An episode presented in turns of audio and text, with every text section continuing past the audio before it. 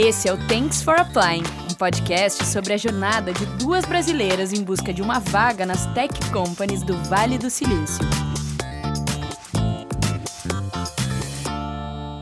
Olá, sejam muito bem-vindos a mais um episódio do Thanks for Applying. Eu sou a Eduarda. Eu sou a Melissa. E hoje a nossa convidada é a Martina Vale. A Martina é formada em administração de empresas, tem mestrado em Data Science e mais de 10 anos de experiência em diversas frentes de RH. Hoje ela trabalha do lado analítico desse processo em uma empresa aqui do Vale do Silício.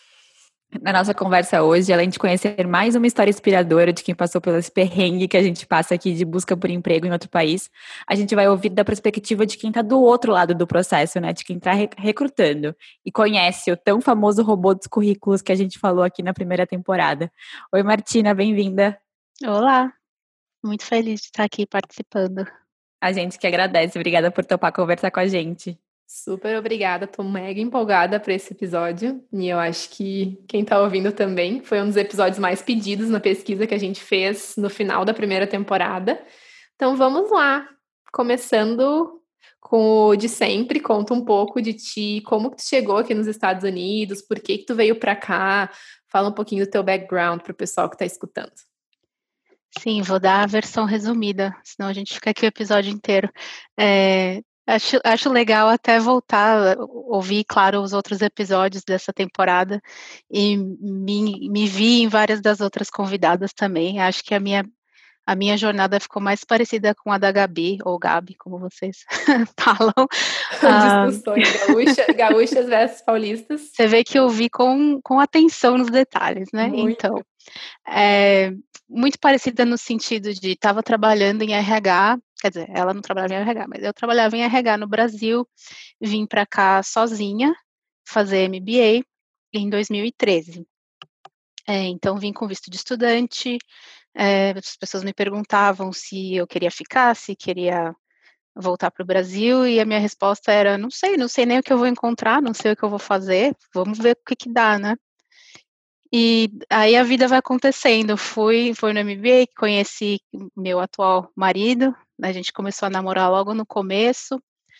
É, aí quando nos formamos, ele ele conseguiu um emprego aqui no Vale do Silício e eu vim com ele, como a gente namorava ainda, não era casado.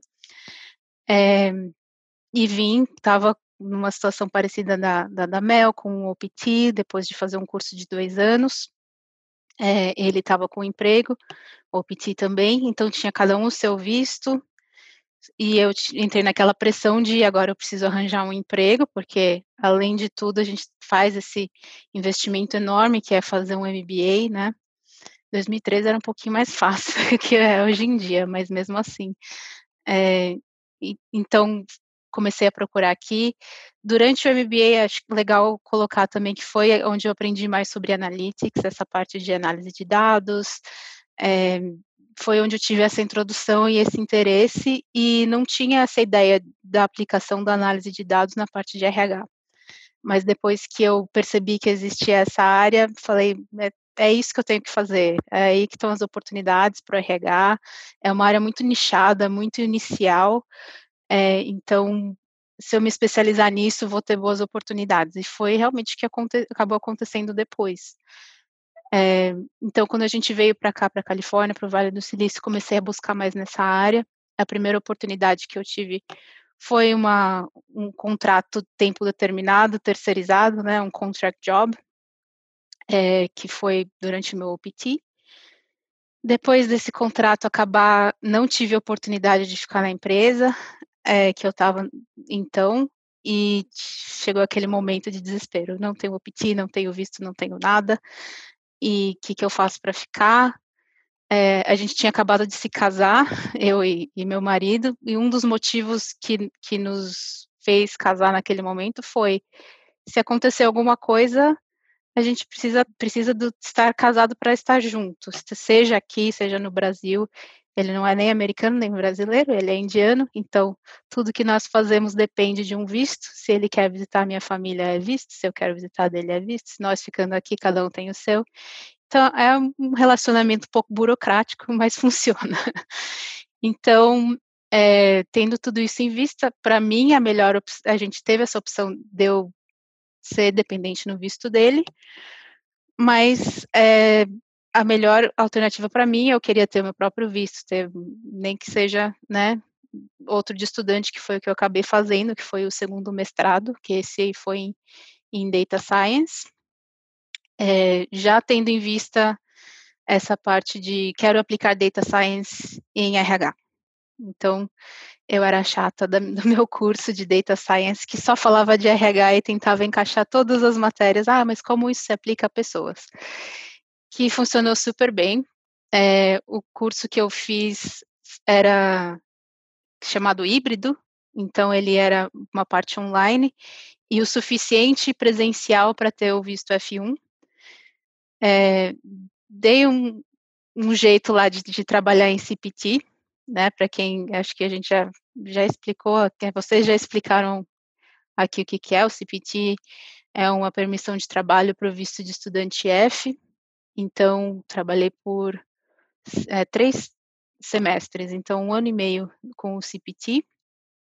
Aí depois de finalmente me formar, já estava aqui fazia dois anos estudando, um OPT, um ano e meio, não, dois anos no segundo curso, cinco anos aqui, Cheguei de novo no momento de não tenho visto o que, que eu faço, mas aí já estava estabelecida na empresa que eu trabalho hoje em dia ainda, que se chama Equinix. É, acho legal a gente colocar também que tem várias empresas de tecnologia que não são grandes nomes, que não são super conhecidas é, do, do, do consumidor final, por assim dizer, mas aqui no Vale do Silício tem um super ecossistema de empresas que a gente não ouve, mas que são enormes. A Equinix é a maior é, de data center mundial, é um líder global. Então, assim, é, é legal ter um nome grande, uma Amazon, um Google, um Facebook no currículo, é legal. Tem um monte de outras oportunidades que não tem nomes grandes, tem um monte que são ótimas. É, quando eu entrei na Equinix, tinha por volta um pouco mais de 6 mil funcionários, esse ano passou de 10 mil, então a gente está quase dobrando em quatro anos, que é um crescimento bem expressivo. É, como eu já estava lá durante meu CPT, quando eu me formei, eles queriam que eu ficasse, só que não tinha como aplicar um visto no momento. O que a gente acabou fazendo foi, eu trabalhei do escritório do Brasil durante um ano, é, para a Equinix, fazia exatamente o que eu fazia aqui, é, só que remotamente do Brasil, viajava para cá também, passava um mês aqui, passava um mês lá, fiquei indo e vindo várias vezes, é, e depois de um ano, finalmente consegui o meu próprio visto de trabalho pela Equinix, e aqui estou desde o ano passado. Legal, Martina, a gente já sabia um pouquinho dessa história, né, que a gente sempre tem um papo pré-episódio com os nossos convidados, mas me conta uma coisa, essa estratégia de usar, não usar, né, mas se aproveitar do fato de que a empresa tem uma sede no Brasil para ajudar no processo de tirar o visto, nessa época tu era parte do headcount do Brasil.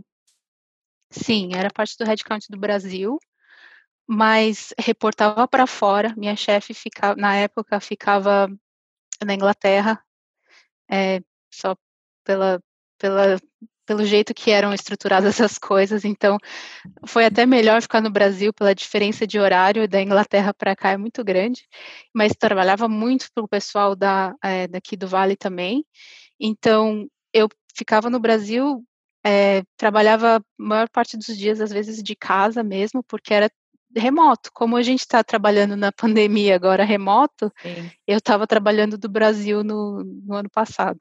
Era mais uma questão estrutural para tu estar tá na folha de pagamento do Brasil por um certo tempo, enquanto o teu visto não saía. Sim, essa é uma pergunta que me fizeram quando eu fui para lá. Falaram, ah, você vai ganhar em dólar, então vão te pagar daqui. Eu falei, não, não tem como isso acontecer, porque a gente tem que seguir a, a legislação local sempre, né? Então, fizeram um acordo com, com os managers do Brasil, com o, até o presidente do Brasil teve que aprovar que eu trabalhasse lá, porque tem que ter o budget local e tudo, é, mas deu tudo certo. Sim, eu acho que isso até, não sei se uma dica, mas uma coisa para os nossos ouvintes terem em mente, que quem está procurando um emprego fora do Brasil, nos Estados Unidos ou até na Europa, é legal ter uma empresa que tenha sede no Brasil ou em outros países, não só naquele que a gente está buscando um emprego, né? Então, acho que isso aumenta as possibilidades da gente continuar com a empresa, aumenta as possibilidades que a empresa tem de visto, né? Que a empresa tem de fazer o patrocínio do teu visto quando a empresa tem outras sedes em outros países. Então, isso é bem legal. Vamos começar então com as nossas perguntinhas, nosso assunto de hoje, que que, tá, que envolve a parte do recrutamento, né? É, uhum. a gente sabe que, a gente falou na nossa abertura que você tem mais de 10 anos de experiência trabalhando com RH em várias frentes. É, antes da gente entrar mesmo no tema de hoje, conta pra gente o que, que, tu acha, quais são as principais diferenças dos processos de recrutamento no Brasil e nos Estados Unidos. O que, que você destacaria como principal diferença? Bom, tem, tem alguns pontos a se observar aí que eu diria que são é, depende, como tudo, né? Depende de várias coisas. Depende se a gente está comparando uma empresa 100% brasileira versus uma empresa global, ou uma empresa média com uma empresa grande. É, tem tu, acho que isso faz mais diferença do que ser no Brasil ou ser nos Estados Unidos. É, como eu, eu, mencionei até, não, não, lembro se eu mencionei, mas o meu primeiro é, trabalho depois da faculdade segundo, na verdade, mas foi na HP, é, que é uma empresa global, era uma empresa muito grande na época, é, continua enorme, mas teve um, um spin-off ali, mas uma empresa conhecida e global. Então, o que acontece nesses casos, é, os processos são padronizados, em, quanto, tanto quanto possível. Então, o processo nos Estados Unidos e o processo no Brasil vão ser parecidos. As ferramentas utilizadas são as mesmas, os sistemas são os mesmos, até porque a gente tem que ter a capacidade, vendo do lado analítico agora, de agregar todos os dados globais dessa empresa. Eu quero saber quantas pessoas eu contratei no mundo inteiro. Se eu não tiver um sistema só para todos os países, eu vou ter que ficar pegando o picado de cada um, fica meio impossível. Então, se a gente está falando de uma empresa grande, global, com presença em vários países, os processos da parte de sistemas, ferramentas vão ser parecidos. A parte social, a parte cultural vai ser diferente. Aí eu falo mais da minha experiência, é, que é, acho que já foi discutido também, que é, o Brasil a gente vê como mais sério em alguns quesitos, que as pessoas, assim, você é muito focado em, em mostrar o, o seu conhecimento, o seu valor, como você se encaixa na vaga e o que você já fez para é, para se encaixar naquela vaga, enquanto acho que nos Estados Unidos é mais além das qualificações. Tenho claro que demonstrar minhas qualificações, mas a atitude que você tem de ter, de você estar animado em relação a trabalhar naquela empresa, de conhecer é, o que ela faz a fundo, de, de, demonstrar o seu conhecimento sobre, sobre ela, acho que conta muito mais do que no Brasil. No Brasil, não, não vejo, não via pelo menos recrutadores assim, ah, porque você quer trabalhar aqui, você tem que demonstrar esse, né, essa animação, enquanto aqui é muito importante essa parte. Até acho que aquela questão que a gente fala bastante de fazer perguntas, de demonstrar o interesse, tem relação com isso, né? É, eu acho que é essa todo mundo fala assim, ah, é muito importante a gente, enquanto candidato, fazer perguntas para o entrevistador.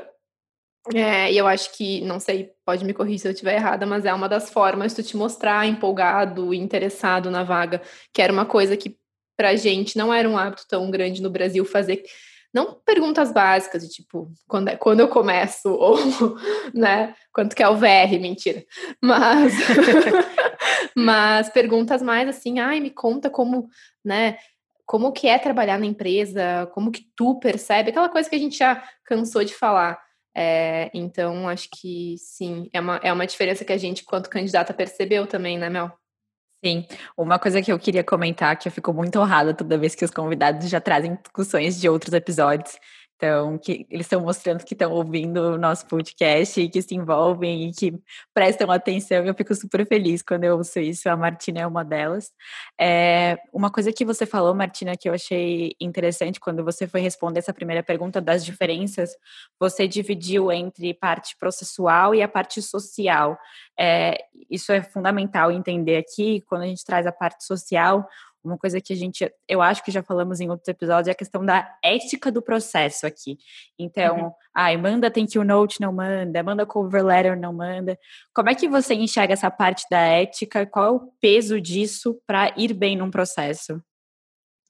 Acho que, na dúvida, melhor se garantir e fazer. O que eu, o que eu vejo é que eu trabalho muito com recrutadores, muito. Então, é, é muito, vai do gosto pessoal do recrutador. Você, você não tem como adivinhar se ele gosta ou não gosta. Tem gente que não se importa se você mandar um, uma mensagem no LinkedIn, por exemplo, uma cold message assim do nada. Tipo, oi recrutador, você está trabalhando nessa vaga que eu apliquei. É, assim, tem uns que acham ótimo, tem uns que, ai, porque essa pessoa está me mandando. Na dúvida, ele não, melhor mandar. Então, na dúvida de se, se o processo pede uma cover letter, se o processo, nem o processo, né, manda, mandar uma thank you note, acho legal. É, na dúvida, é melhor fazer mais do que menos. E se o recrutador não, não curtir muito, não foi, você não foi a primeira que mandou para ele também. Então, tá, ele está acostumado já. É, e o que, outra coisa que a gente tinha falado, ah, esqueci agora. Mas... Tudo bem, acontece. É, a gente se perde aqui nos milhões de, de perguntas e, e coisas que a gente gostaria de falar. É, Duda, acho que a gente tem uma próxima pergunta agora, né? Temos, temos uma próxima. É, bom, além das diferenças que tu comentou agora, a gente também falou bastante na primeira temporada sobre os tipos de recrutamento de recrutador, eu diria, né? Internos, que são da própria empresa, parte de RH, e também os recrutadores externos.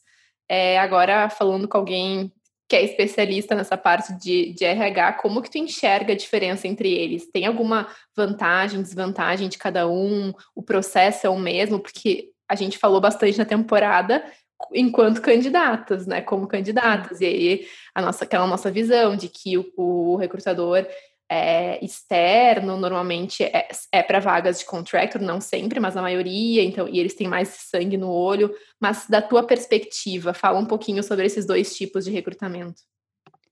É bem isso mesmo. O recrutador externo aqui nos Estados Unidos é muito mais para vagas de contract do que para as vagas normais. Como você disse, é, não não necessariamente é o caso para todas. Acontece, às vezes, de ter um recrutamento interno que está demorando mais, que está dando mais trabalho, porque é uma vaga mais difícil, e daí a empresa recorre ao recrutamento externo para ter, para aumentar né, o, é, o pool, para aumentar, é, não sei como falar o pool, mas é, as fontes de onde procurar novos candidatos que se encaixem naquela vaga. É, mas mais comumente o recrutador externo ele está muito levado a, ao, ao que ele vai ganhar com aquela vaga, né? Porque custa dinheiro para uma empresa contratar é, um contractor e esses contractors também é, vão de volume, é uma coisa muito de volume. Acho que já deve ter acontecido com vocês, comigo acontecia muito de você ver a mesma vaga que veio, três e-mails diferentes, de diferentes recrutadores, você fala, não, essa é a mesma vaga, o outro fulano já me mandou. E até eles ficam, não, eu, se eu mandei primeiro, fala comigo, sabe? Então é meio mais competitivo do lado deles. É, o lado bom de fazer, de ter o, o, recrutamento externo e de ter uma vaga de contract, principalmente, já estou misturando um pouco as duas coisas, mas é, vamos nessa mesmo, é que geralmente é uma coisa que, quer, que, os, que o gerente quer que seja preenchida mais rápido, é uma coisa que é menor risco para a empresa, porque ela vai ter um contrato de três ou seis meses, ou no máximo até um ano às vezes, mas é um risco baixo, não tá, ela não está investindo numa pessoa que vai ficar lá indefinidamente, né? Ela tem um, o, o gerente vai ter um budget certo, ela tem um budget de três, seis meses, e se não der certo, não deu, beleza, tchau, e, e é isso. Então, é, é como eles não estão tão investidos numa coisa de longo prazo, às vezes duas, três entrevistas e daí a pessoa já passa no processo, foi o que aconteceu comigo, quando eu entrei no começo na Equinix. É, e também sempre você vai ver nessas vagas em muitas ocasiões, assim, é, contract to hire, eles usam como uma fonte de recrutamento para, o full time também, para a vaga normal, que é você, eles fazem esse período que seria a experiência de três ou seis meses de você trabalhar como contractor, e se você teve um bom desempenho, foi tudo bem, aí eles mudam para full time. Sim, é, é, tu explicou bem a percepção. Eu acho que a percepção que a gente tinha em relação a isso era certa. Aí, ponto uhum. pra gente, então. Mas é, acontece muito essa questão de ai, não, por favor, se alguém te mandar a mesma vaga, não se tu mandar duplo currículo, tu vai ser desclassificado na base da ameaça até. E eu tenho uma, uma dúvida, é, isso me faz pensar que as vagas de contractor, por ser, mas daí é um palpite meu, por serem, pelo processo em si ser mais, mais rápido e ser um recrutador externo, eu tenho, não é mais arriscado no sentido de contratar um candidato que talvez não esteja tão dentro da cultura da empresa, por exemplo, e a gente escuta muito esse discurso de, de como a cultura é importante, de contratar pessoas que né, se encaixem na cultura da empresa, com os valores. Então, assim, o quão arriscado é e por que, que as empresas, além do, do que tu exemplificou, por que, que as empresas usam ainda muito, assim, é, esse tipo de modalidade de contrato, além do, do risco e tal? É uma pergunta. É, nesse nesse caso, assim, tem, tem vários motivos. Um, o primeiro é financeiro. Às vezes é mais barato você ter um contractor do que um full-time, porque o gerente, é, eu estou falando até que na minha empresa agora estão passando pelo processo de budgeting estão fazendo todo o orçamento para o ano que vem. Às vezes ele não consegue ter aprovado um budget para uma pessoa é, fixa, que vai ficar tempo indeterminado, mas ele consegue inicialmente um, um montante para contratar alguém por seis meses. Então, é, dá mais flexibilidade para a empresa ter essa aprovação financeira, né? Então, às vezes ele vai, vai por isso e no fim você acaba fazendo a mesma coisa. Eu, quando era contractor, e o que eu faço agora é a mesma coisa, é, reportava para as mesmas pessoas, é, era muito pouca diferença, no meu caso, tem outras empresas que são diferentes, é, mas aí é, é mais uma uma questão de internamente ter aprovado dinheiro, ter passado esses processos e é uma politicagem interna, em grande parte, eu diria. É, o outro lado é você ter essa flexibilidade de, não, se, se der alguma coisa, se der uma pandemia, por exemplo, né, eu posso desligar as pessoas sem grandes problemas, porque ela já tem um tempo determinado de contrato. Então, em grande parte, é pela flexibilidade de você poder começar com um budget e depois ter aprovação depois, ou de você ter aquela gordura de se você precisar desligar, eu não preciso desligar os meus fixos, eu vou começar pelo contract. É meio que dividir os ovos entre as cestas, né? Nessa questão Exatamente. de risco e dinheiro e tudo mais. É, Martina, a gente falou na sua apresentação que você fez o mestrado em Data Science, você falou que era a aluna chata que queria conectar as coisas com as pessoas, conectar né, o que você estava aprendendo, teoria de dados, como você aplica isso a pessoas, e hoje você trabalha desse parte analítico do processo de recrutamento, que eu confesso que não tinha a puta ideia de como funcionava, nem de que existia, assim. É, você é. foi uma das primeiras pessoas que eu conversei que trouxe esse lado para mim. Conta um pouco pra gente como é que, que, exatamente você faz, como é que é a sua rotina de trabalho e qual que é a influência do seu trabalho nos processos de recrutamento. Sim, é, é uma área muito nova essa de People Analytics. É, tem alguns nomes diferentes, People Analytics, HR Analytics, mas acho que People Analytics é mais usada. Eu já sou considerada veterana, que está na área quatro anos, é bastante tempo. Antes disso, mal tinha começado. Mas é basicamente análise de dados para a área de pessoas. Então, é uma análise que era muito comum em, em outras áreas, tipo produção, operações, marketing, finanças, sempre foram áreas que né, principalmente você pensa em produção, pensa em tipo, alguma coisa como Six Sigma, é, análises estatísticas, essas coisas são, já eram muito comuns há décadas em outras áreas. Até que alguém teve a brilhante ideia de, ué, por que, que a gente não aplica em pessoas? Por que, que a gente não pode medir performance, né, de uma maneira semelhante em pessoas à produção?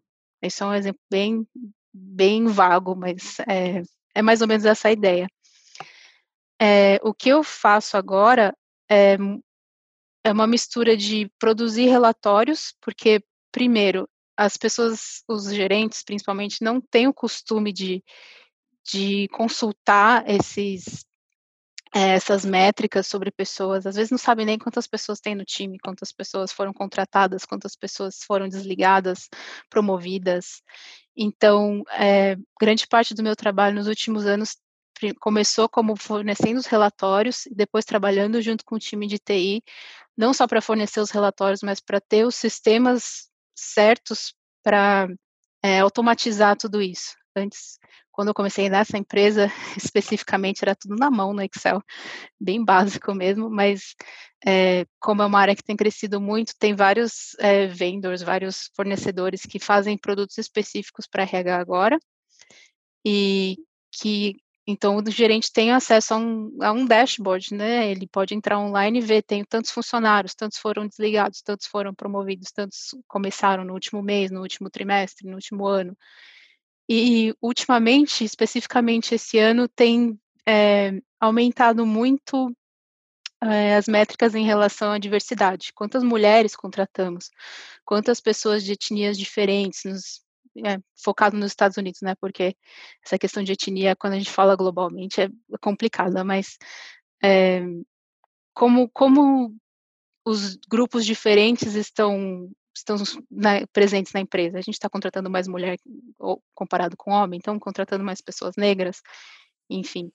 Mas para a parte de recrutamento, acho que é uma das principais que mais usa dados, que mais é, se baseia em métricas, porque é, é muito pautada nos números. É uma área muito objetiva quando você compara com as outras do RH, porque você tem um número certo de candidatos de vagas abertas, candidatos por vaga, é, quanto tempo eles demoram para passar de um estágio do recrutamento ao outro. Assim, quando, quando, ele, quando você aplica, por exemplo, você vai para um, um estágio chamado assessment, o, o recrutador está olhando o seu currículo, está avaliando, depois você vai para a entrevista, depois você vai para a segunda entrevista, depois você recebe uma oferta. Quanto tempo você passou em cada desses estágios, né? Por exemplo, então, é, por isso, já colocando o pezinho ali no robô, é uma ferramenta essencial para a gente ter essas métricas, ter essa, essas, todas essas coisas medidas. Eu ia falar exatamente isso agora, ia perguntar qual, qual, qual é a relação do seu trabalho com o robô e onde entra a parte boazinha do robô, né? O outro lado, porque a gente, como candidatas, né, é, mandando aplicações para as empresas, a gente só enxerga muitas vezes o lado ruim, que ah, o robô me, me desclassificou porque eu mandei em PDF, a robô não está lendo meu currículo por algum motivo, mas a Martina está aqui hoje para contar o lado bom dessa história, como que ele, como que o robô ajuda ela a trabalhar, a entregar resultado e seja lá mais o que for de positivo na tua rotina e na estratégia da empresa que ele traga. Conta um pouquinho mais isso para gente. Só contextualizando bem rapidinho o robô, porque vai que alguém não, não sabe o que a gente está falando. Robô, o que elas estão dizendo, gente? Volta e ah, escuta a primeira temporada. É, primeiro, um puxão de orelha em quem não sabe o que é o robô, porque com certeza não escutou a primeira temporada. Mas, uh, Martina, como tu definiria o robô? É um, um são sistemas de inteligência artificial? Uh, não, não, não é inteligência artificial, né? Eu acho, é, então, o robô em si, ele, ele não é definido como um sistema de inteligência artificial. Acho que a inteligência artificial é um dos aspectos do robô, né? O que ele é um sistema de, como, como a gente já falou antes, é o Applicant Tracking System. Então, ele está é, acompanhando todas as applications, todas as, é, todas, todas as submissões para vagas é, que a empresa recebe. Então, tem vários tipos diferentes, tem várias empresas diferentes, fornecedores, todos fazem mais ou menos a mesma coisa. Na empresa que eu trabalho é, o Workday que é usado. Então, vocês devem até visto, né, todo o processo, você até se reconhece qual que é qual, assim, ele já tem algumas coisas guardadas, se você já usou outras vezes, ele já, alguns já até tem os seus dados lá, já puxa quando você entra, então tem Taleo, é, JobVite, Workday, todos esses são a mesma coisa, né, a mesma ferramenta. É, ele é super, super essencial, assim, eu uso todos os dias, todos os dias, literalmente.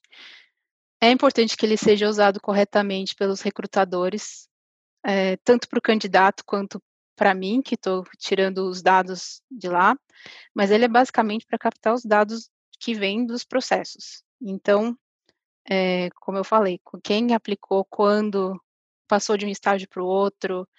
É, uma coisa importante, eu acho legal colocar, porque me afeta muito, é candidato não colocar etnia, ou não colocar o gênero, é, que, porque acha que vai ser não sei, que vai sofrer preconceito por causa disso, é, assim, a chance disso acontecer é mínima. O, o hiring manager, assim, o gerente que está contratando para a vaga, não tem acesso, nem interesse em ver esses dados. Quem tem interesse em ver sou eu, que estou vendo tudo agregado aqui, para ver assim, ah, para essa vaga, é, 30% dos candidatos que aplicaram são mulher, foram mulheres, né? Então, por que que não foi 50? É o tipo de vaga, é a localização, é o tipo de texto, até existe uma ferramenta que a gente usa aqui que chama Textio, que é, você passa a descrição da vaga e ela ela faz a descrição ficar gender neutral, para ela não pegar mais homens ou, ou, mulheres. Então, tem vários tipos de agregados nesse ecossistema de, de sistemas de RH. Então, é, é para tirar o enviesamento do processo. Eu acho que ajuda muito mais a tirar do que colocar. O, o gerente, se não vai ver se você falou sua etnia, se você falou se é latino, se é mulher, não está interessado eu estou interessada. Eu quero saber se os processos estão equilibrados, se a gente está atraindo os candidatos com, com diversidade e se eles estão sendo aprovados também é, como deveriam. E para corrigir os vieses do processo, tendo essas informações. Nossa, é muito esclarecedor ouvir isso de quem usa o robô, né? De quem é a melhor amiga dele, porque a gente sempre se perguntou aqui o quanto preencher lá no formulário que nós somos mulheres e latinas afetaria nessa primeira triagem, sabe? Porque no começo, né, quem, quem escuta a gente desde o primeiro episódio do nosso, do nosso podcast, ouviu a gente chorando, chorando entre aspas, né, mas chorando as pitangas, falando que a gente não conseguia entrevista, porque a gente mandou milhares de currículos, já incontáveis currículos e nada de, era só o robô mandando, não, não, não, não, não. Até a gente entender como que funcionava, quais eram as variáveis que influenciavam para passar do robô ou não, foi um tempinho. E isso era uma coisa que a gente se perguntava até pouco tempo atrás, né, né Duda? Sim, é verdade. E tem muita, muito boato no meio disso tudo, então foi muito legal ouvir essa parte da, de, de gênero, de etnia, nacionalidade, enfim, que era, era uma dúvida que a gente ainda não tinha conseguido responder e a gente falou bastante nessa temporada também. Aproveitando o gancho, é, eu queria como eu falei, tem muito boato. A gente acreditando que a gente lê e a gente vai filtrando as informações e aprendendo, porque no começo a gente não fazia, a gente não tinha nem noção que existia um sistema. Então, uhum. Então, quando a gente descobriu, abriu todo um, um mundo. Então, eu queria aproveitar e te fazer uma pergunta sobre duas perguntas, na verdade, é, que pra gente, assim, são coisas que aparecem bastante. A primeira, é verdade ou é boato que o robô, ele faz uma primeira triagem, normalmente, dos currículos e tira candidatos que são inadequados ou que não correspondem. É, como é que funciona isso? Que tem cada empresa bota alguns filtros. A gente já ouviu também que tem empresas que botam filtros de, até de universidades, palavras-chave. Isso é verdade? O que, que, tu, o que, que tu conhece sobre essa, essa parte? Então, isso é, é possível, mas eu acho que é muito mais boato do que fato, né? Na, na realidade, assim, no dia a dia, é, das empresas, de, eu falo pela minha que é um tamanho médio, não teria por que você triar se você recebe uma média de 50 currículos por vaga. Um recrutador consegue muito bem ver 50 currículos relativamente rápido. É, e, e, ter uma boa noção de, de quais ele quer que sigam e quais não. Quando a gente está falando de empresas muito grandes, que atraem muitos candidatos, né, que você tem mais de mil candidatos por vaga. É, na que eu tô, já, já vi mais de mil candidatos por vaga, mais umas vagas de estágio, é bem interessante isso, que as vagas de estágio atraem muita gente. É, aí pode ser que o recrutador use dessa, desse, né, dessa, desse filtro, mas depende, é uma coisa pessoal, não é que é um, uma coisa do sistema que todo mundo faz igual é, o recrutador bem treinado que saiba usar o sistema, ele vai, ele vai escolher se ele quer usar ou não. De volta, voltamos a o recrutador é uma pessoa que tem suas preferências e ele vai decidir se quer usar o filtro ou não. Vai depender do perfil, do perfil da vaga, se é uma vaga que é muito difícil e tem poucos candidatos, ele vai ver todos os currículos, vai ler todos. Se é uma mais geralzona, que tem milhares, centenas de aplicações, talvez ele use mais o filtro. Então, depende. A gente aqui achando que era o robô, que era o inimigo, o inimigo é o recrutador, gente. Vocês não estão entendendo, muda tudo. Agora o inimigo da segunda temporada é o recrutador. Não, brincadeiras à parte, de novo, mais uma coisa super esclarecedora, porque na nossa. Bom, a Martina devia revirar os olhos ouvindo a nossa primeira temporada que a gente estava condenando o, o robô. O episódio do robô, eu falei, eu preciso entrar nessa rodinha de conversa e dar minha opinião. Eu ia fazer um comentário que eu já até me perdi aqui também, já nem lembro mais o que, que era. É, mas uma coisa que eu gostei muito de ouvir, que até foi a sua resposta à pergunta anterior, dessa ferramenta que deixa o texto com uma abordagem neutra em relação a gênero. Isso é sensacional. Eu nem, nunca imaginei que existisse isso. E adorei saber que existe um movimento de empresas que se importam com essa questão, não só. É, diversidade em questão de etnia, mas também em questão de gênero. Eu achei sensacional, muito legal saber disso. Sim, isso me lembra uma, uma quase treta que teve na empresa, que eu vou, que eu vou falar aqui. Conta, conta, é... a gente gosta de treta. que o CEO mandou e-mail para todo mundo falando que não, a gente, o nosso objetivo é usar, é, é ler currículo que eles falam blind resume, né? Que você tira todas as, as informações pessoais do candidato e você só vê a experiência mesmo, você tira nome, tira gênero. E ele mandou falando assim, não, a gente quer. E o pessoal de Talent Acquisition lá de recrutamento falou: Meu Deus, ele não sabe, ele mandou esse e-mail sem falar com a gente.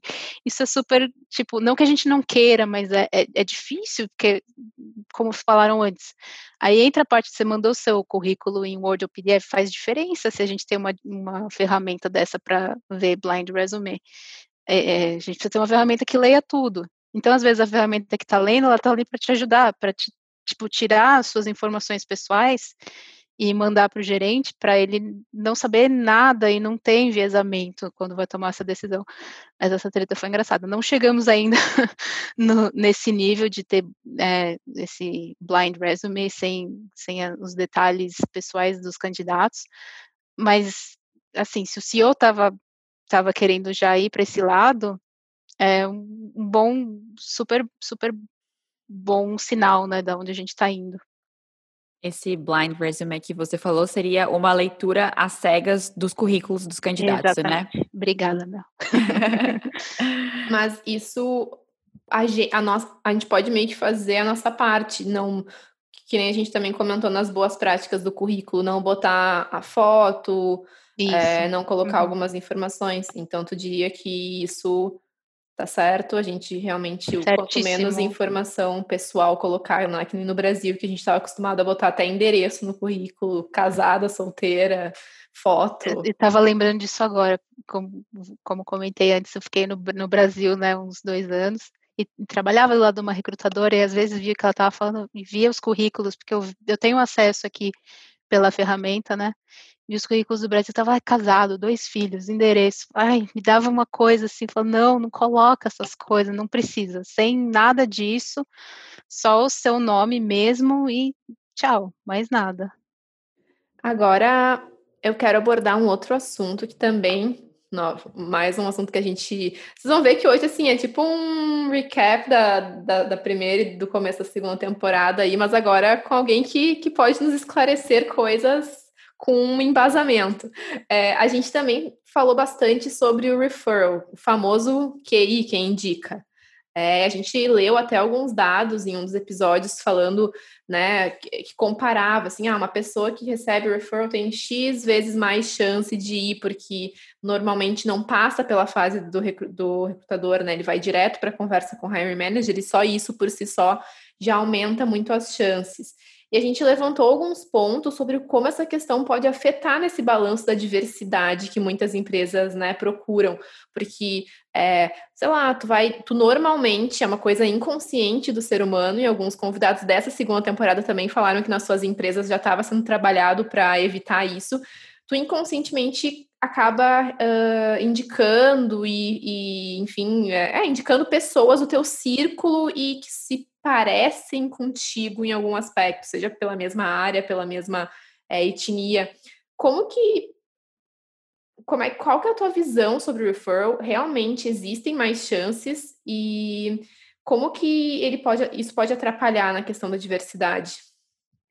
É, a questão do referral também já, já li vários artigos a respeito, falando desse, desse enviesamento de quem é, indica, tende a indicar pessoas parecidas.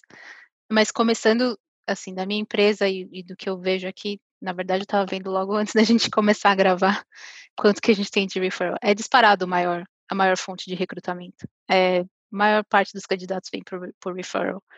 É, e quando você olha no, no robô, na ferramenta, quem aplica por referral tem um tag diferente, né? Tem uma bandeirinha ali falando, ah, essa pessoa é de referral.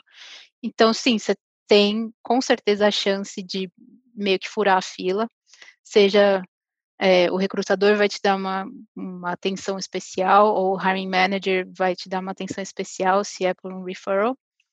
É, e o que eu queria falar sobre isso também é que não além desse enviesamento, tem, tem vários enviesamentos em relação ao referral. Um outro também que acontece é que o candidato que vem por referral, isso vai soar um pouco estranho, mas é um candidato de maior qualidade, digamos assim. Ele é um candidato que, uma vez que ele entra, ele tende a ficar mais tempo, ele tende a performar melhor, a ter um.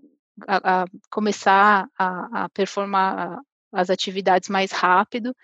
Então, tem essa percepção que, que para a empresa é economia de custo, né? Quanto mais rápido a pessoa começar a trabalhar, quanto mais tempo ela ficar, ele não ter que trocar essa pessoa de novo porque ela entrou, ficou três meses e saiu, é, isso custa muito para a empresa. Então, se, se ela tem essa fonte de candidatos que já sabe ali que entra também a análise de dados, né? O candidato entrou por esse por essa fonte, tende a ficar mais. Isso é uma informação super valiosa para a empresa, porque ela está economizando dinheiro em é, recrutando menos pessoas.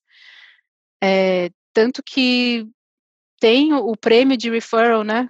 Várias empresas têm funcionário que indica o outro e, e o outro foi contratado e ficou ao menos três meses, ele ganha um bônus X aí, tem vários valores, mas geralmente não vi por menos de mil dólares, assim, um referral. É bom dinheiro, né? Só você indicar uma pessoa. Então, tem muito investimento de referral. O que eu posso falar da, da Equinix, que, que eu trabalho, é quando essa questão de enviesamento foi levantada, uma ideia que, que surgiu foi, tá, então vamos pedir é, referências de pessoas de minorias. Então, vamos especificamente é, pedir para as pessoas, ah, me indique uma mulher, me indique uma pessoa negra, me indique alguma minoria, me indique uma pessoa latina. Então, é, eu acho que sim tem o reconhecimento desse enviesamento de, de pessoas indicam parecidas, e eu também trabalho numa que tem a maioria são homens e são brancos e nos Estados Unidos principalmente, e, só que estão começando esses esses que eles chamam de nudges, né? Esse tipo, ah, você não precisa forçar a pessoa, mas lembra que tipo, ah, se você tiver alguém para indicar, que seja uma mulher, que seja de outra etnia, é, dá uma chance para essa pessoa, tipo, indica ela pra gente. Então, acho que respondendo da, do referral, sim, você, se você entrar por referral, suas chances são melhores. e, e, a razão é essa, são vistos como candidatos de alta qualidade pelos, pela empresa. Sim, menos, oferecem menos risco também, né? Até pelas coisas que tu falou, que é uma coisa que a gente refletiu bastante essa temporada. A gente até olhou, nós olhamos para nós mesmas e a gente entendeu, a gente até olhou de forma mais gentil, entendeu assim, nós so, ok, nós somos candidatas mais arriscadas para as empresas. Foi até a Jéssica no segundo ou terceiro episódio, agora, desculpa, gente, no terceiro episódio dessa temporada, que ela falou, ah, às vezes, né, uh, eles, vocês não são escolhidos, são candidatas mais arriscadas, a gente nunca tinha visto por essa perspectiva, então uhum. faz sentido, quem, quem vem por referral normalmente é um candidato menos que oferece menos risco à, à, empresa. Mas rola muito essa questão de bolhas, que a gente sempre fala muito uhum. de bolhas e bolhas. Cara, tu vai. Quem que tu vai dar referral? Pessoas que tu já trabalhou, Sim. ou pessoas que, sei lá, tu foi para a universidade junto e, infelizmente, ainda hoje a grande parte das empresas, embora esteja mudando e as, uni as universidades é, ainda são dominadas, querendo ou não, por uma bolha, né? Então, é complicado. Eu acho que uma coisa legal da gente trazer e pontuar é, que eu, que eu tava pensando aqui com essa conversa, dessa conversa com a Martina, primeiro é que o robô, no final das contas, ele é super amigo. E da gente também, porque uhum. primeiro, primeiro, primeiro porque não tem padrão, né? Como a gente estava falando, o recrutador que escolhe os filtros, não é o robô que tem um filtro padrão. Exatamente. Então a gente está lutando contra uma pessoa, então não tem como a gente definir o que que. Claro que tem as boas práticas, mas é muito difícil definir padrão nesse sentido.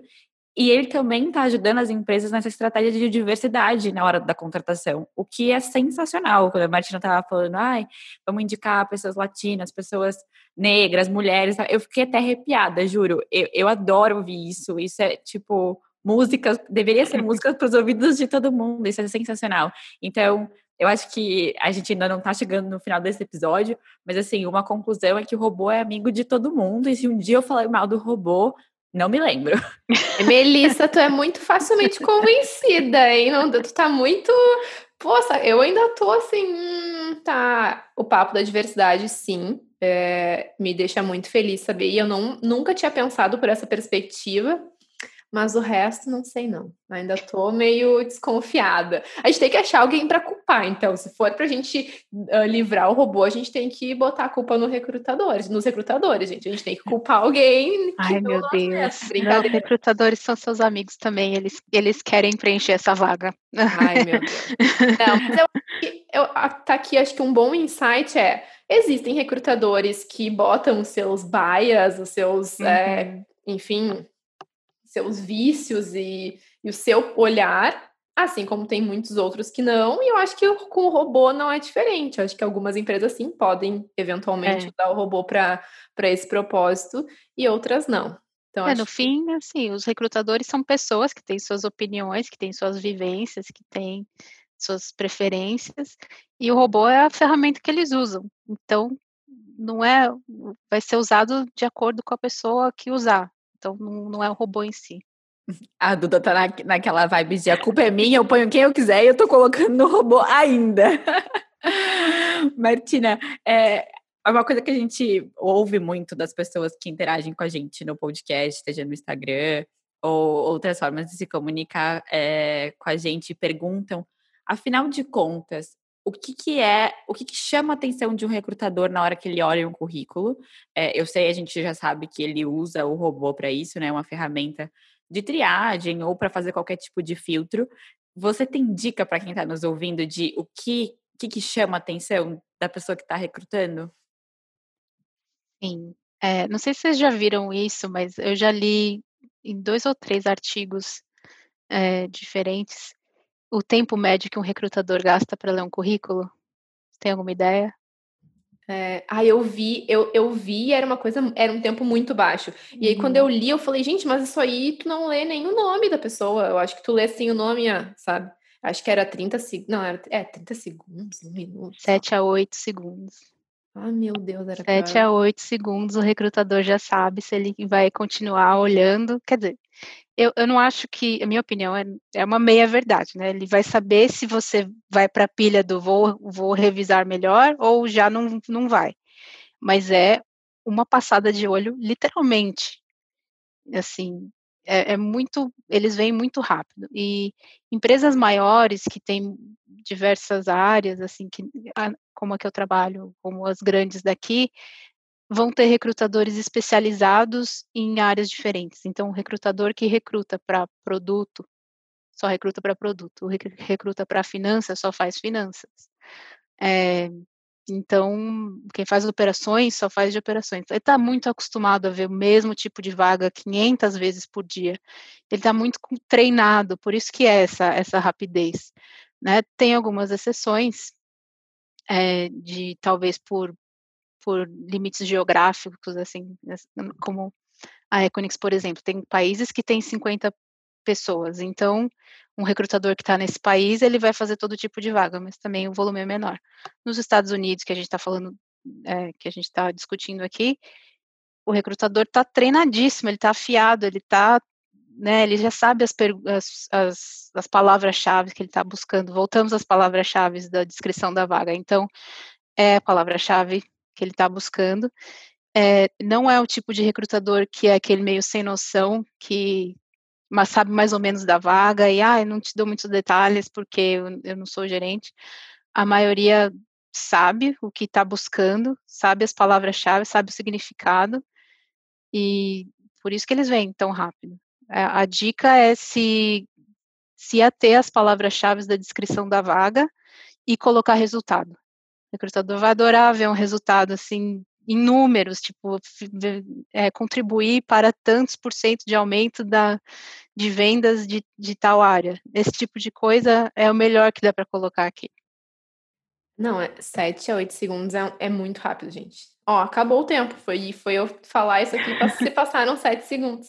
Mas, sim, isso das palavras-chave. Mas eu fico pensando assim, tá, mas e a estrutura do currículo? Será que uhum. eles já uhum. não estão acostumados, por exemplo, tá? Se eu boto minhas palavras-chave lá embaixo, no último, no rodapé, será que eles vão per, uh, perder esse tempo uh, rolando para baixo? Então, tu tem alguma dica? Claro, não precisa ser uma coisa quadrada, ah, e tem que estar tá na primeira linha. Mas pelo que tu tá me falando, prime o primeiro insight que me veio é o cabeçalho ali, as primeiras uhum. informações que estão no, no currículo são as mais importantes. Então, colocar essas coisas no topo, talvez? Eu colocaria, e volto também para a minha experiência no MBA, que eles também treinam a gente para escrever currículo. E, e, tem um template, né, um modelo de currículo que a gente segue.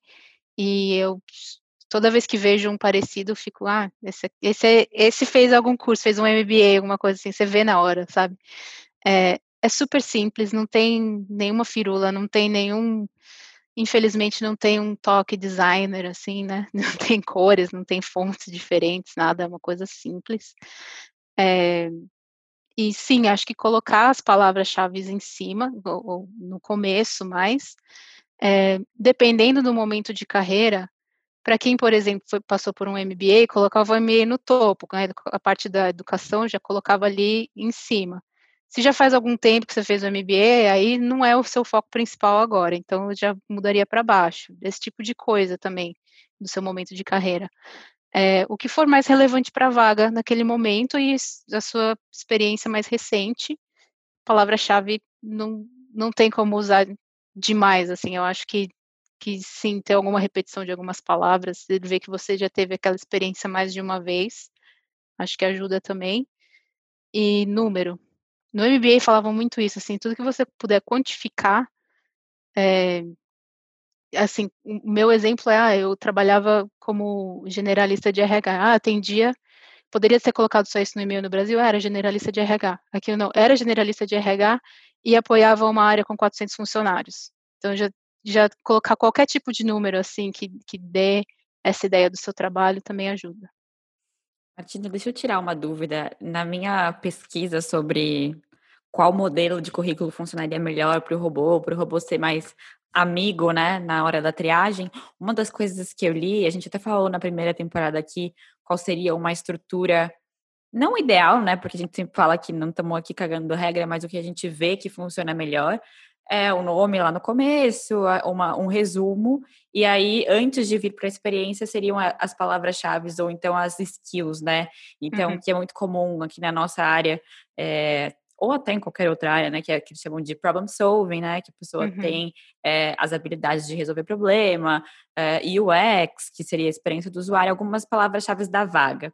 E aí eu li que se você não repete essas palavras que você colocou lá no topo na descrição da sua experiência, ele considera que você tem só seis meses de experiência naquele, naquela skill e aí ele te ele não te considera para vaga. É, e se você repete, ele considera que você tem o número de experiência da, do tempo que você esteve naquela empresa. Então, exemplo, eu, eu, eu coloco a descrição do, do, meu tempo de experiência na Queen Street, que foi de cinco anos e quatro meses. Se eu repetir a palavra problem solving na minha descrição de experiência na Queen Street e tá lá em cima, beleza, a Melissa tem cinco anos de experiência com isso. Mas se eu não coloquei, é só seis meses. Isso é verdade ou é um boato? Ah, tá com cara de boato isso. É, nunca vi nada parecido. Acho que, que não necessariamente. É, se você passou pelos oito segundos iniciais do recrutador e ele voltou para revisar o seu currículo, ele vai ver as datas e vai, vai ver o que você fez. É, não acho que tem muito embasamento. Boa. Então, galera que ouviu o nosso primeiro, nosso episódio dos currículos e que, se por acaso eu falei dessa teoria que eu tinha lido, não é válida. Não falou, amiga. Acho que essa teoria foi, foi pós episódio. Mas, é, a, e, bom, a gente falou de currículo. Tem mais alguma dica, Martina? Bom, com a questão dos sete ou oito segundos fica difícil, né? Caber mais coisas, assim, tipo, o que mais que a gente pode fazer além de botar muitas palavras-chave?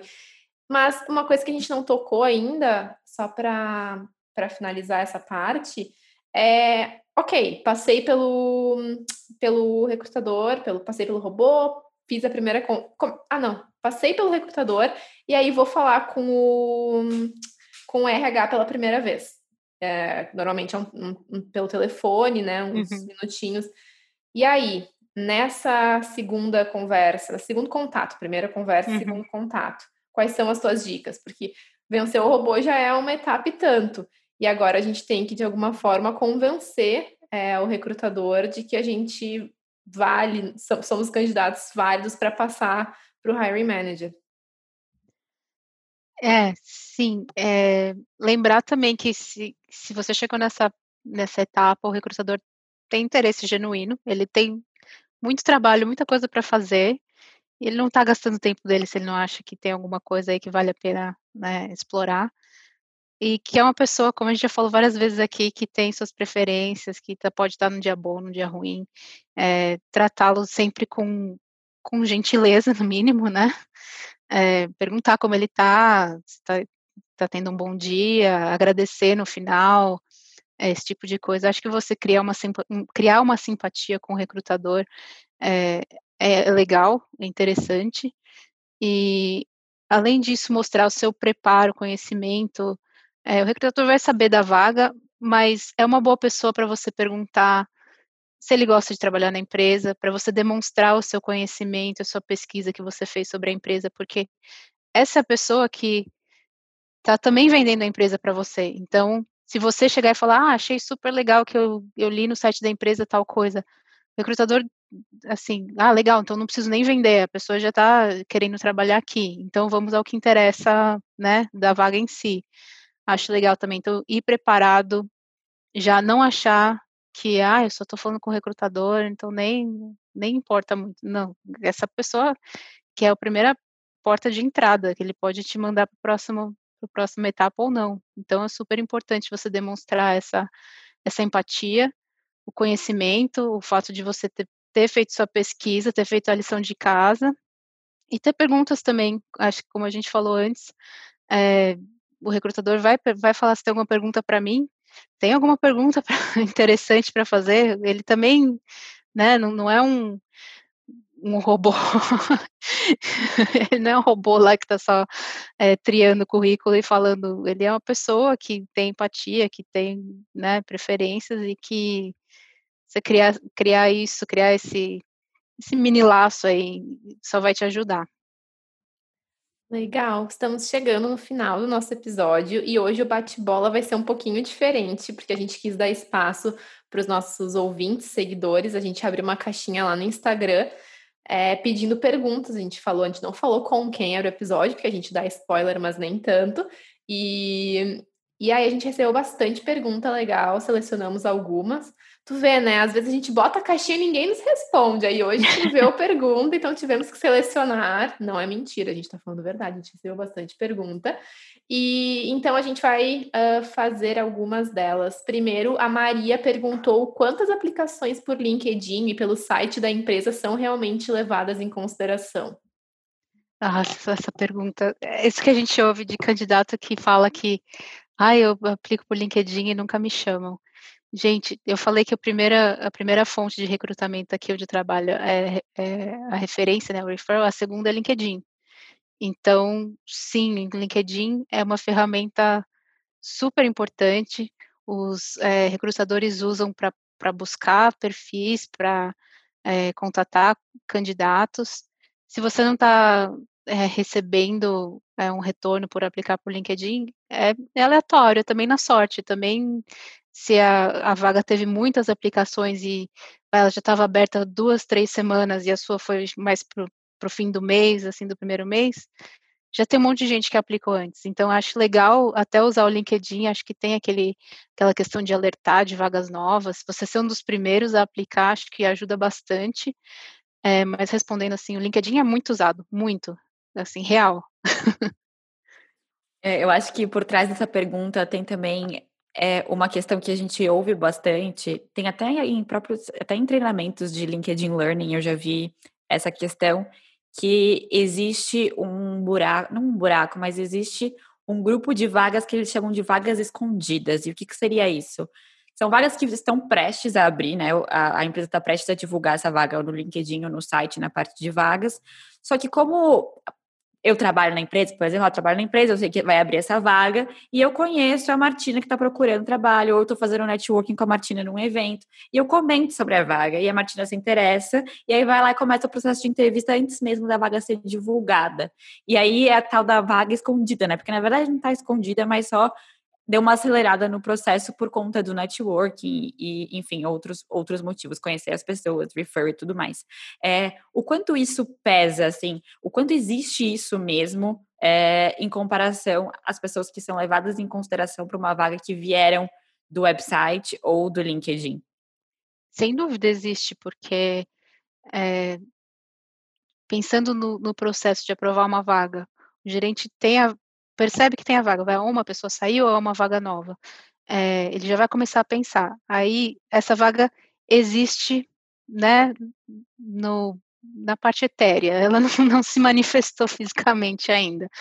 É, o que que, o que que é o próximo passo para se manifestar?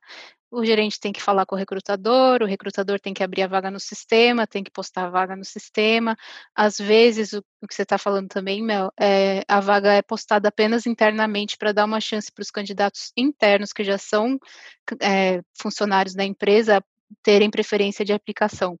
Por quê? Porque a gente quer desenvolver internamente as pessoas aqui. Às vezes tem uma mudança de carreira interna, é, um, é muito bacana e é uma retenção para as pessoas também. Então, é um, tem vagas que, assim, se abriu, ela está interna, não foi, não foi divulgada externamente ainda.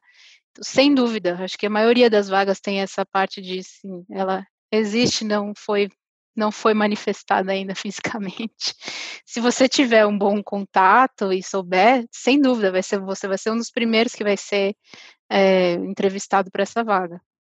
É bom saber disso, então que existe um, um balanço razoável, né, entre as Sim. pessoas que são consideradas quando elas aplicam e as pessoas que estão ali fazendo networking, encontrando essas vagas escondidas. É, Martina, a Bianca perguntou para gente o quanto as empresas aqui estão abertas a contratar quem ainda não mora no país. Então, eu acho que você tem experiência em empresa global, não necessariamente nos Estados Unidos, mas é comum, é habitual. O que, que você sabe dessa, dessa parte? Já vi acontecer de conhecidos aqui na empresa que eu tô, não. É, tem, acho que seria duas, duas situações aí. Uma que você trabalha na empresa em outro país, e daí você pode ser transferido, ou você pode aplicar internamente para uma vaga, né? Isso acontece se a empresa, se é uma empresa global que abre as vagas internamente também, aí é um caminho também, aplicar internamente para uma vaga nos Estados Unidos. É, para quem não está numa empresa global e quer vir para cá, é muito difícil, porque aí a gente só está lidando com um tipo de visto possível, que é o visto H, que só tem uma janela muito curta de aplicação, que é no começo de abril. Não é impossível. Já vi gente que veio aqui, depois de seis meses de aplicar um visto H, veio direto tal. Eu acho que o que mais faz diferença nesse caso é você estar tá numa área que tem alta demanda. Então, se você está numa área muito nichada, se, tá, se você fez ciência da computação, desculpa dar o exemplo, mas é o que é mais comum aqui, que são, que são profissionais difíceis de encontrar, que têm especificações técnicas, né?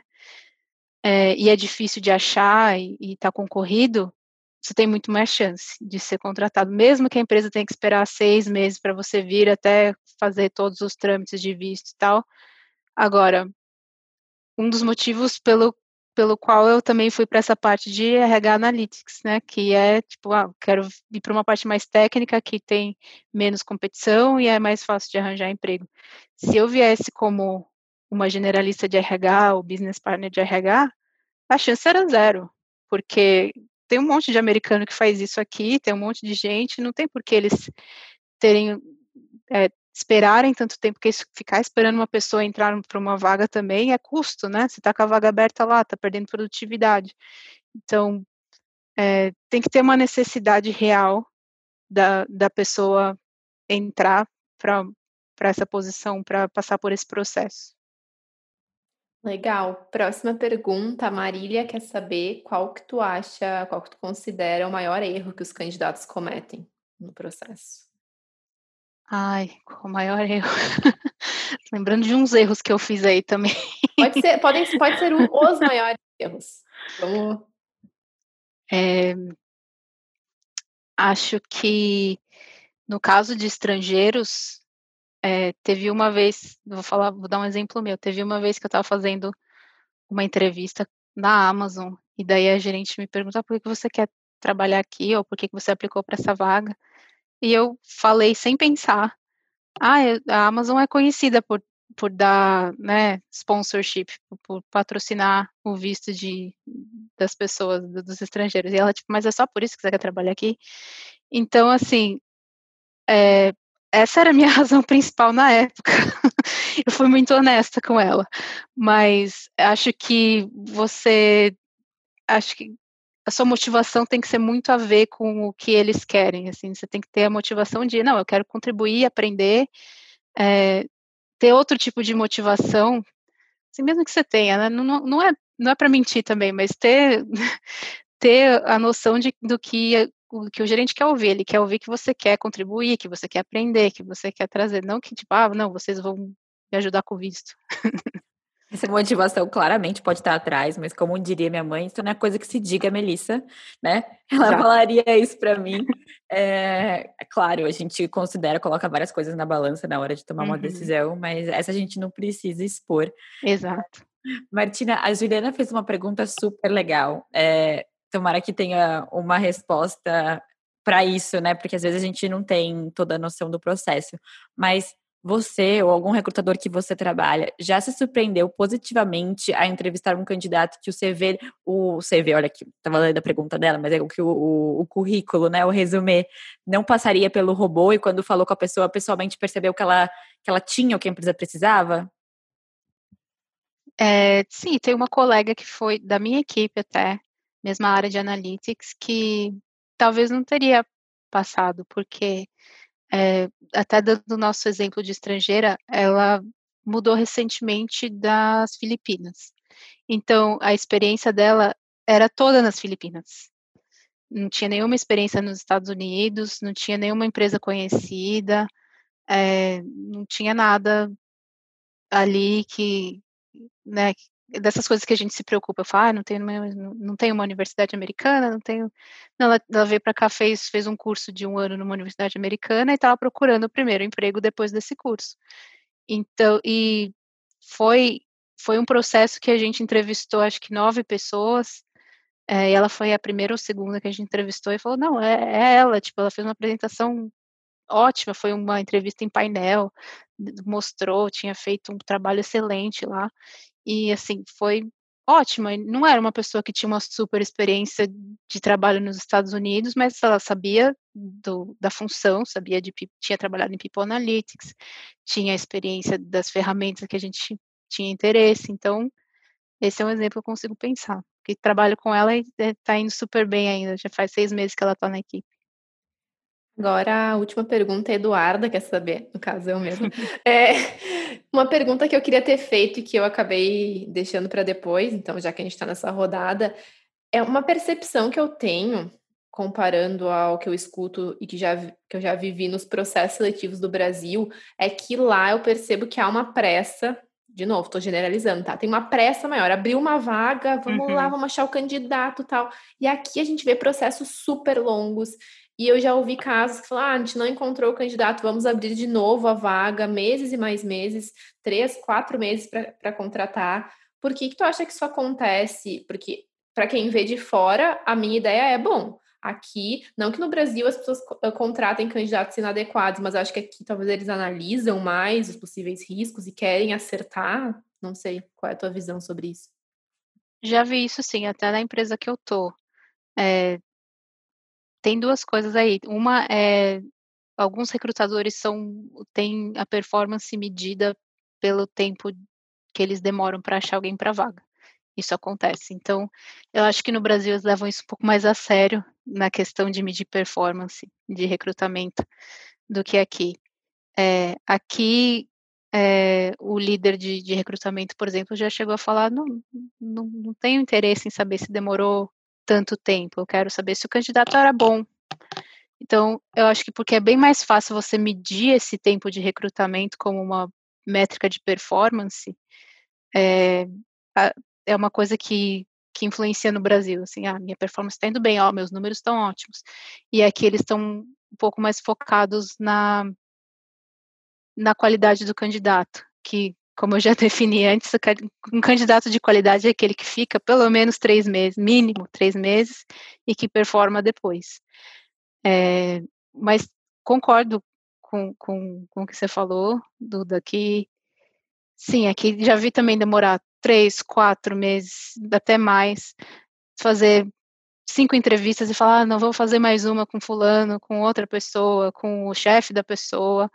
É, teve uma vez que eu fiz que eu fiz um, uma pesquisa qualitativa, você como pesquisador, não me julgue, é uma pesquisa qualitativa com os uh, hiring managers que estavam que estavam é, trabalhando na época, como RH, assim, falando tipo, que você espera de um candidato, como você, como hiring manager, age, tinha umas perguntas assim de tipo, o que você acha do processo, como pode melhorar, e era bem assim, já tinha os números, então fomos para a parte qualitativa de alguns. E tinha um que era assim, diretor ou diretor sênior, que falou assim, não, a coisa mais importante que eu posso fazer é escolher a pessoa certa para minha equipe. Se isso demorar dois meses, três meses, quatro meses, demora quanto demorar é é o principal é que eu tenha a pessoa certa no lugar certo. Então vai também do, da atitude do líder da área, do hiring manager, do que, que ele acha que é, se ele tem essa prioridade, como já vi que vários têm e acho que tem aumentado também, é, eles vão vão demorar esse tempo a mais para ter certeza. E também é, acho que no episódio passado, no anterior, já foi discutido que apesar de não ter as leis trabalhistas aqui, não é uma coisa cultural você desligar as pessoas que não estão performando. É bem difícil, assim, você simplesmente falar, não, eh, tal pessoa não está performando, vou desligá-la. Não, vai ficando, tem plano de recuperação se não está performando, porque é um investimento grande, você né, tem benefícios e tem outras coisas, e tem uma vaga ficar aberta sem a pessoa lá, que custa dinheiro, tem o todo o processo de recrutamento, se a pessoa sair, custa mais dinheiro ainda. Então, pelo custo total, é, sim, eles têm que acertar. Tem que, mesmo que demore mais, prefiram que demore mais e, e pegar a pessoa certa. E no final das contas, isso é bom para o candidato também, né? Ninguém quer estar tá no lugar errado. Então, eu acho que se a, o hiring manager, que é o dono da vaga, avalia que ele não encontrou a pessoa certa e ele falou não para você, eu sei que eu sei. É, acho que no meu lugar eu tô, eu tenho autoridade para falar isso. Eu sei o quanto é difícil ouvir o não, mas no final das contas é o melhor para você e para a empresa naquele momento. É, eu adorei ouvir a perspectiva do RH, tanto da parte analítica, que me trouxe um outro olhar para o robô, assim, de muito mais amigo meu e do mundo e da mudança, agente de mudança. É, obrigada, Martina, por ter topado e dividido com, com a gente as suas perspectivas é, e como é o seu dia a dia e tudo que você aprendeu nesse processo, porque você também passou por esse perrengue, né? Então, ah, sim. Queria dizer mais uma vez obrigada. Foi muito bom o episódio, a gente aprendeu muito. E eu acho que o podcast ele é muito para isso, para a gente, a gente, eu acho que a gente ensina assim pela nossa experiência, não por sermos especialistas em nenhum, nenhum assunto, mas também a gente está aqui para aprender e para ouvir, a gente está sempre disposta a tentar entender as coisas por outra perspectiva, e hoje foi um bom exemplo disso. Já temos até a Melissa, amiguinha do robô. Tá bom. Mas tem, de verdade, tem uma amiguinha com ciúme. Tô com ciúmes do robô, hein? Comigo tu não é assim. Mas, de verdade, Martina, muito obrigada. Eu acho que esse episódio ficou muito legal. É, ficou longo, eu acho, pelo que eu tô cuidando ali do tempo, mas com certeza vai valer a pena. Quem chegou até o final, é, eu tenho certeza que ficou recheado de é, enfim, novas informações e bons insights. É, então, muito obrigada por disponibilizar o teu tempo, o teu conhecimento para compartilhar com a gente, com todo mundo que está nos ouvindo. Eu que agradeço, foi um prazer. Muito obrigada para quem chegou até aqui. Tchau, tchau, até o próximo episódio.